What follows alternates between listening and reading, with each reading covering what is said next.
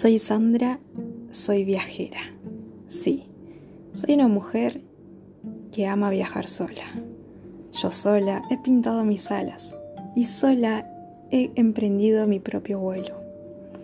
Viajo sola, pero no estoy sola, porque volando alto veo muchas más personas como yo, las que soñamos con definir nuestro propio concepto del mundo, mujeres, hombres, rompiendo estereotipos comentarios y reglas impuestas. Pero lo más lindo de todo esto, personas rompiendo sus propias barreras mentales, sus propias barreras del miedo, que es ahí donde comienza el mejor viaje.